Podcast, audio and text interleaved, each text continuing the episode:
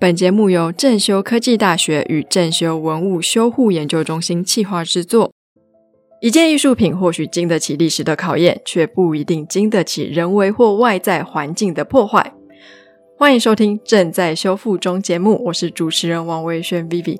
那我们前面好几集听了各式各样不同材质的修复故事，每个修复师呢都分享了很多他们在修复过程中。碰到的趣事跟趣闻，那我们今天来聊聊修复师这个职业，到底如果你想要成为一个修复师，需要有哪些条件？我的学历、我的经历会带给我的职涯路上有什么样不同的改变？那我们这一集呢，我们邀请到的是吕坚华助理教授，他同时也是一位油画修复师。吕老师好，嗨，Vivi 你好，各位听众大家好，我是油画组的修复师吕坚华，吕老师。老师非常的健谈，我一定要请老师回答一些其他修复师回答比较会卡卡的问题。密心吗？密心，那要不要先来一段？啊，首先，其实我们前面几集介绍了非常多种不同的艺术品种类的修复，那究竟修复师的专业会依据艺术品的类别有所分类吗？为什么要这样分？哦，是的，如果以医学来讲的话，就是我们所了解的。医学里面有分外科、内科、妇科、儿科之类的嘛，牙科。那我们修复也是一样，就是有分金属啊、油画或者是纸类、陶瓷器。纸里面又有分西方纸质还有东方纸质。我这个部分就是油画的部分。嗯，所以说其实不同组的同事们是没有办法跨组去协助咯，因为每个人的专业可能都不太一样。跨组协助的话，要看什么样的一个状况，因为基本大家都有一定的相关的一个背景。如果不是那么专业性或者比较困难的，我觉得是可以互相协助的。哦，是。那我相信正修文物修护研究中心其实已经成立一段时间了嘛？是是。那修复师的背景，大家到底？过去都做了些什么？大家的背景是怎么样？能不能请老师跟大家分享一下我自己的背景吗？是，好啊，我们从老师开始。修复师的背景的话，在我们学校的话，大概有三个主要的来源吧。一个就是从国外学习回来的，一个是从我们台湾的修复相关的研究所来培训出来的。一个是我们学校正修科技大学自己来类似师徒制的培训培养出来的，大概是以这三个主要的路线为主。那老师自己是哪一个路线的？我本身是国内相关的台南艺术大学纸质类的一个学养学成出来的。那到正修之后呢，我就跟着我们的一个西班牙修复师来学习油画，所以在油画的部分呢，跟纸质的部分，我是。两类别都有涉略，哎，那吕老师，我想要问一下哦，就是其实种类很多种，修复可以做的选择蛮多的，是是，为什么你会选择油画呢？是，其实一开始呢，我是西方纸质的学习。那为什么会去学西方纸质？是因为我之前在公部门负责典藏，那典藏里面有很多纸类的，比如说是皮影戏的剧本啊，这些都不是我专业所能去维护的，所以呢，我就去进修。那进修完之后呢，就是我的学经历就是纸类的。但是来到正修之后呢，刚好有一个外籍的西班牙修复师，那我就跟着他学习油画的部分。那当然，学校也是希望我们是能够多类别的去涉略，遇到任何的一个作品的状况呢，都能够给予适当的维护。嗯，是。那想要询问一下吕老师，就是从事修复这件事情有多长时间？如果从学习开始的话，到现在这样就透露出年龄了。呃，已经有二十几年了。那我在正修已经十六年了。是是是是。不瞒大家说，因为其实前面来了很多修复师，每个看起来都说他们资历很深，可是看起来都很年轻。那刚刚有个修复师跟我分享，就是因为你们常在一些恒温啊，然后光线不会太强啊，湿度我控制的环境，好像对于永葆青春这件事情还蛮有帮助的。对，没有错。但是还有一个就是说，当我们在做修复的时候，我们的心情啊，我们的整个呼吸啊是比较平稳的。那必须要很冷静的去面对这个文物。我想这个跟修行好像有一点点关系哈。那这样子的话，好像大家都有这样的反应，就是我们外表看起来比实际年龄还年轻一点。欢迎想要永葆青春的同学们或者厂家们，如果你们现在想要开始枝芽第二春，还有机会，是是非常欢迎加入我们的行列。哎，那像吕老师，您就是算修复文物这么久的时间，有没有碰过什么东西是没有办法修的？没有办法修复的东西倒是没有，但是有遇到非常困难的，就是你要汇集很多的能量才能够去完成它的。那我们目前。以油画来讲，遇过最困难的就是被修复过的修复，对我们来讲呢是比较棘手的，因为我们没有办法取得它最原始的一些相关的资料，所以对我们来讲，要修复前的检视、登录跟判断呢，是需要更谨慎，而且是比较困难的。那吕老师，您喜欢您的工作吗？我想能够支持我继续工作下去的最大的动力就是热情，非常喜欢。是，那我相信今天这个工作虽然有热情，热情可以克服蛮多困难，但一定还有一些比较心酸或是让你觉得心很累的地方。我觉得今天就是要让大家更了解修复师这个工作嘛，不论是老师自己的经验也好，或者是你身边的同仁也好，修复师这个工作对你们来说，让你们心最累的是什么？心最累的地方不是修复的技术，而是在沟通的这个部分。就是当你这件作品要去完成到我们所想要对它对这件作品来讲是最好的一个状态的话呢，事实上是需要很多的一个沟通，无论是跟厂家沟通、跟画廊沟通、跟买家沟通、跟美术馆沟通这样的一个沟通，我觉得是比较需要花一点时间去做的。嗯，对，就是人的问题，对人的问题了解。那像修复师会不会很需要长时间维持一个姿势？修复文物的时候呢，我们的精神上面要很全神贯注，那身体上也相对同样一个姿势呢，久了也是非常紧绷的。这个是对我们来讲，在体力上会比较辛苦的一部分。那这样子会不会让一些年轻的修复师，他的职涯有办法维持的很长很久吗？虽然我知道老师已经职业蛮多年了，是是是。其实我觉得还是回到刚刚那一句话，热情。如果你喜欢这样的一份工作，那我想很多的事情你都可以克服的。只要你坐在椅子上能够坐得久，我想这样的一份工作，任何人都可以来试试看的。是我相信要支撑老师的这份热情，在工作的过程中，一定会碰到一些有趣的案例，让你觉得说，嗯，我想要继续下去。是，那么请老师跟大家分享，有没有什么你在修复过程中碰到一些有趣的案例呢？有趣的案例，我突然想到，因为已经是年底了嘛，哈，我突然想到，呃，有一年有一个厂家，他为了办一个圣诞趴，然后他买了非常有趣的作品，就是当代艺术的一个作品。只是为了要办那一个 party，非常有趣，真的。对对。那他后来有出了什么问题需要修复吗？他是购买完之后送来我们这边做维护的，哎，然后维护完之后，他要在他的 party 上做一个展示。展示。那我相信很多人想要当修复师，一定心里会有个疑问：嗯，我一定要是艺术科系毕业的毕业生，才有办法来念像是修复相关的学程。或是研究所吗？哦，不用不用，不需要你是美术相关科系的背景才可以来读这样的一个研究所。对，只要是你有热情，你有兴趣，都非常的欢迎哦。真的是。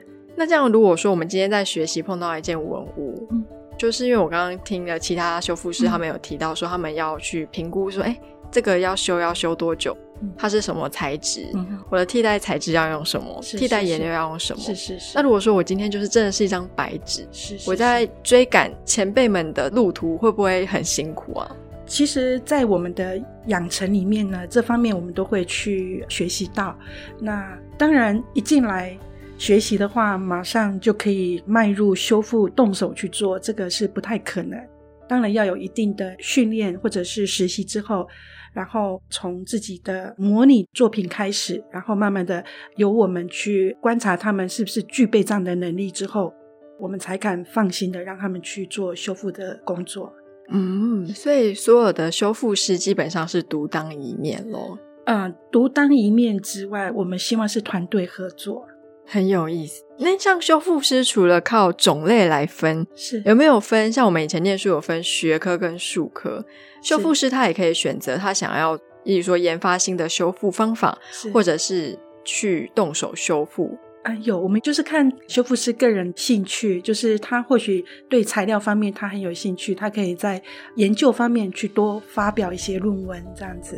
这样听起来好像还蛮适合化学系的同学。嗯，非常非常适合，因为我们学校有一个很特别的，有别于一般的修复团队的部门，叫做科学保存修复组。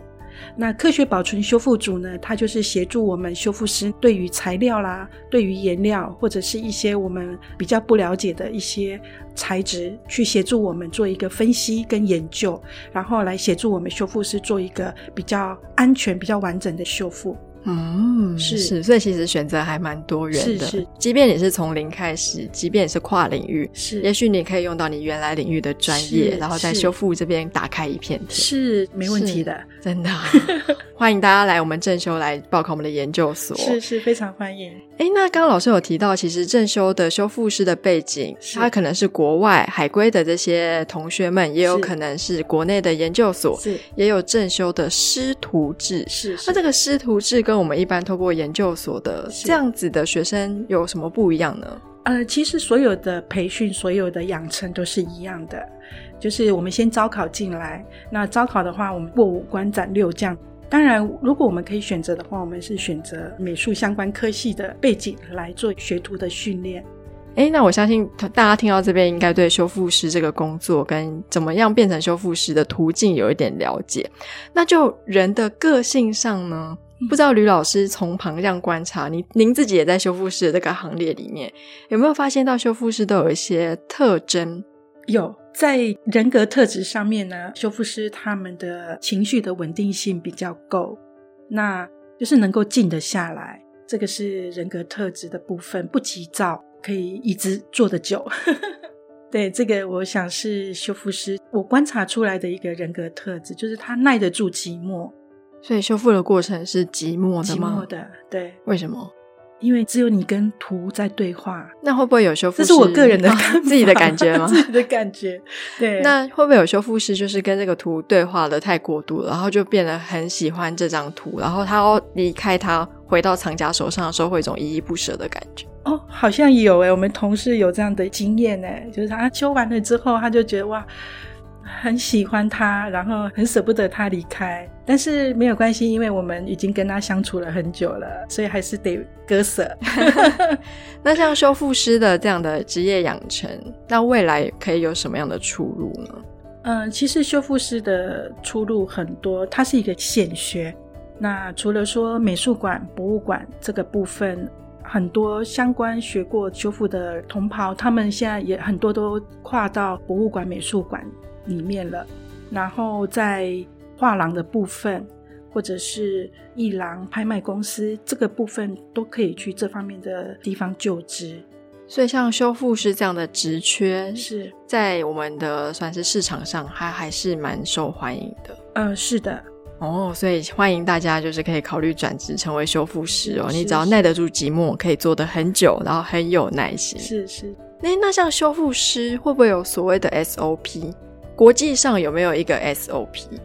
你是说技术上的 SOP 吗？嗯，嗯，如果说技术上的话，因为每一个类别它的状况不一样，然后作品它所呈现给我们的状态也每一件都是不一样的，所以如果说 SOP 的话，大方向的是有。但是细部的话，可能要针对每一件作品的判断，然后去做它的修复建议。那你说国际上的话，我想我们在修复养成的轨道里面呢，我们有必须去遵守的一个叫修复伦理的部分，这是我们修复界的一本圣经哈。那修复伦理，当你了解里面的一个内容的时候呢，你就得遵循这些内容。比方说，我们最简单的就是你不可以过度的修复啊，然后少就是多啦，这方面的一个概念，我们必须要去遵守。嗯，所以有所谓的修复伦理、啊。是是是，没错。那我相信在修复的时候，修复师当然是要非常全神贯注，把他的身心灵都放在那个作品上。是，但是我在想，其实偶尔也是会有一些意外，不知道有没有曾经就是在修复过程中，它的修复反而是需要被修复的经验。哦是这个状况在我们正修科大修复中心是不能够发生的。我分享一个案例好了，就是在国际间有一个很有名的拍卖公司，然后他为了要跟我们合作呢，他常年的观察，然后甚至看我们的修复成果，取得了对我们的信赖之后呢，他才全然的交付给我们做合作，然后长期合作的一个修复案子。那到现在这一家国际性的拍卖公司的话，跟我们合作已经超过八年以上了，对，非常的信任我们。我觉得可以受到拍卖公司的青睐跟合作，那个规格是很高的，因为毕竟他面对就是第一手的市场跟是厂家。他们甚至那时候是整个亚洲团队的他们的主管到我们学校来现场的一个访视，然后一个座谈，了解我们的修复工作内容，在做合约的签订，这样子。是是是，所以其实正修修护研究中心是扬名海外嘛。嗯，我不敢说扬名海外，但是我们很努力在做一个对社会、对大众的回馈。可是我有听说，就是郑秀文物修护研究中心在亚洲是首屈一指的，甚至有很多国家的修复团队是来这边取经，看看这边碰到怎么样的作品是怎么样处理，是，还有整个的修复的环境。是注意了哪些细节？工作台啊，它的密度啊，它的光线等等，嗯都是有经过非常严格周详的考虑。是，诶，我们今年的暑假才接待了一群日本横滨美术大学修复相关的实习生。那横滨美术大学呢，当初在疫情前呢，也是一个校长带着他的团队，然后到我们正修来拜访。那时候他们也很希望跟我们合作，就是把他们的学生送过来这边培训。那因为疫情的关系就耽搁了，现在开放了，这个暑假呢就有一群学生过来我们这边实习，还有就是日本东京艺术大学他们的修复中心的老师们也曾经过来这边看我们的修复。工作室是怎么样的规划，然后我们的人员是怎么样的培训，啊，这方面的国际交流，我们真的是也是着力蛮多的。哦，是。那其实像修复中心，我有看到有些人的职称是修复师，是而像老师您是助理教授嘛？是是，那我今天成为修复师，我未来是有机会也是在这样子的单位任教吗？哦，应该机会很大，因为我本身早期也是修复师，那后来因为学校组织的需求呢，我就到所上去做教学的分享。对，那如果说大家对修复有兴趣的话，以后这也是一个职涯的选择。那吕老师个人比较喜欢教学还是修复呢？修复，我们果然是正统的修复师出身。好啊，如果大家听完这个单集，对修复师、修复这个行业感兴趣的话，欢迎可以到正修文物修复研究中心的网页，他们会有相关的，像是修复师他的不管是艺术品的种类，或者是修复师的介绍。那当然，如果你真的想要当修复师，这边也有研究所可以供大家参考。是是是。那我们今天非常感谢吕老师到节目跟我们聊了这么多，是算是秘辛吗？故事。是，谢谢 Vivi，谢谢各位听众。感谢您的收听。如果你也喜欢正在修复中的节目，欢迎您订阅并给五颗星好评。我们下次见喽，拜拜。